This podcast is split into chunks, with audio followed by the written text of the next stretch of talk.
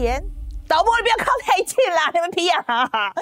不过在电视前的你啊，如果你还记得这句广告词，我们应该是同一个时代的哦。可是呢，这么多年以来，我还是一直搞不清楚啊，为什么这个年纪大了，一定得要看不出岁月的痕迹呢？多了几条细纹，难道就不美了吗？看看这个男艺人好了啊，那很多人都会说啊，我老公乔治·库隆尼越老越帅啊，我的这个情夫 Hugh Jackman 越老越帅，我的男友梁朝伟越老越帅。这个网络。上呢，随便一搜就有无数个老帅哥的榜单，比如说这个啊，十七个年过四十却还是无视岁月法则的越老越帅男星，大叔魅力越老越帅男星盘点，岁月是他们最棒的化妆师，细数越老越有魅力的男星，哇，这个超会下标的，岁月这把杀猪刀碰到他们就变成化妆师了哎。哎，但如果想搜个这个越老越美的这个榜单，还真的不大好找哎。而且找来找去，似乎都同一份哦，内容也比较像是崇尚美魔女，赞叹人家都会保养，多看不出那年纪。那今天呢，我们就要来谈谈这个荧幕上的性别歧视。好，我们回到今天的新闻这样看啊，这狗仔啊，要是拍到那个哪个女星出现老态，多半都会很酸人家，脸上皱纹又多了几条哦，笑起来可以夹死蚊子，嘴边的肉垮了啦。可以赶快去做收割吗？但是要女星呢，这个进场维修的话，酸民又要笑说：“哎呦，笑起来脸都不会动，哎，是玻尿酸肉毒杆菌打太多了吗？”哦，真的有够不公平的啦！你们这些人真的很难伺候，哎。但也别以为啊，只有亚洲对于这个女星的审美过于严格，好莱坞的年龄歧视同样是行之有年的。二十三年前播出后呢，就造成轰动这个影集《欲望城市》，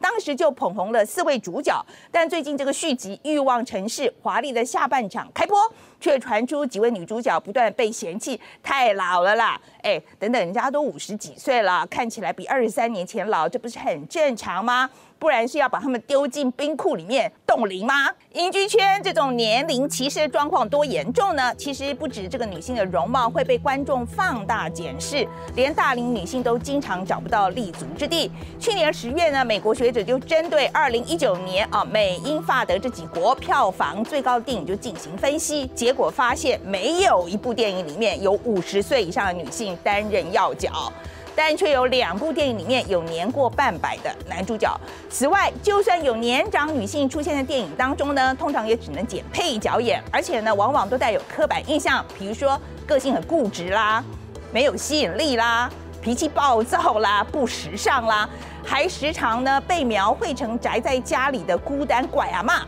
那我们再看看另一份针对二零一九到二零二零年好莱坞电影的研究，说这个整体来说，电影中的女性角色比男性年轻，绝大多数的女性都在二三十岁，但是男性呢却多半是三四十岁，而且呢，另外根据这一项研究啊，四十岁以上的男性角色占所有男性角色百分之五十二，反观所有女性角色当中，只有百分之三十二的年龄呢是在四十岁以上。所以，美国一名记者就说：“记者就说啊，这个社会在减少批判、增加包容方面都有进步，但是年龄歧视却毫无实质的进展。在电视电影当中呢，女演员必须尽可能保持年轻，等到中年四五十岁的时候呢，常常就被迫躲起来。哎，我可能要花更多的时间陪伴家人呐，我想要试着转型当导演啊之类理由，等到自己够老了，老到终于可以扮演啊贵妇人呐、酷阿妈的时候呢，才能出来接戏。”现年六十五岁的美国女星兼运动员这个 Gina Davis 啊，她就是一九八六年《变蝇人》的这个女主角，《末路狂花》更被誉为女性电影的经典代表。Gina Davis 曾经红极一时，获奖无数，也有票房啊。但她去年接受《卫报》专访时候就说，她跨入四字头的那一年呢，职业生涯也就跟着掉进了谷底，之后就几乎从大荧幕消失了，只演了这个一家之主里面这个这个 Mrs. Eleanor Little 啊，不然呢就是在影集里面客串。那讲了这么多啊，就是要强调这个社会对于高龄女性有多么的不友善。出现在荧光幕前的女星呢，不是这个年轻的嫩妹啊，就是七八十岁的老太太。那卡在中间的那一群，就仿佛直接被消失。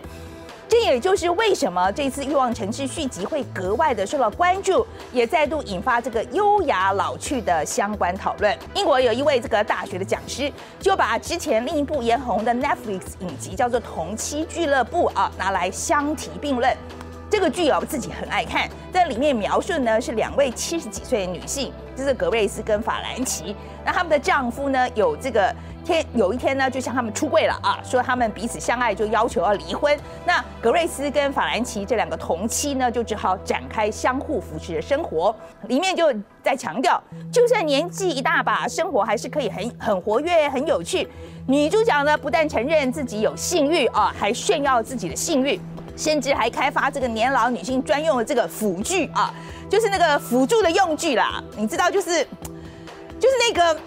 就是就是啊，你们自己去 Google 啊。那个尺度太大，我怕在 NCC 要罚我们钱了啊。不过那个相较之下呢，晚了六年推出的这个欲望城市华丽下半场呢，反而就没有那么大胆了。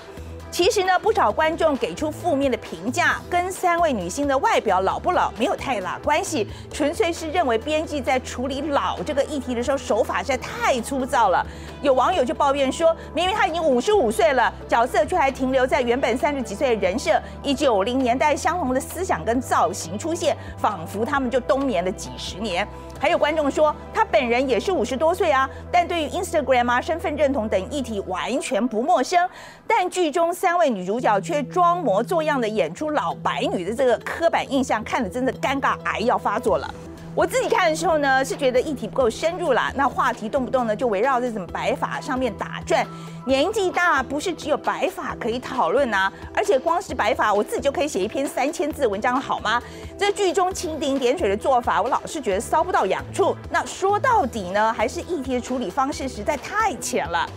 其实《欲望城市》当年刚推出的时候也是非常前卫的，里面就讨论到高潮啊、堕胎啊、跟离婚之类议题。当然，这些放到现在已经称不上禁忌的话题了。那编剧好不好？要怎么样将现代的议题融入剧中，给观众耳目一新的感受，就是个大挑战。那这回续集啊，就非常政治正确啊，加入了很多这个非白人的角色，感觉出来是想讨论种族的议题，但手法却被批评实在太刻意了。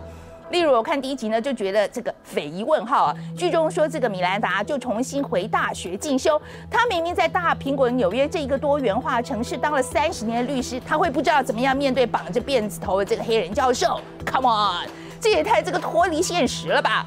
总之呢，把银发族的生活搬上荧光幕，其实非常有建设性，也很值得嘉许。我每次都说。社会越禁忌呢，媒体就要出现越多，才能够打破禁忌。社会恐同，那就给他看一大堆男人在接吻啊，看久习惯就好了。那不喜欢看有皱纹的女人，就给他多看一些有皱纹的美女。那剧里面就要多用中老年人当主角，中老年人也可以很骚啊，嘴巴也可以很贱，也可以很有个性啊。所以老婆，来吧，导播，要拍多近就多近啊。反正这观众说不好看，我就，哎哎，说是这个光打的不好啊，没事。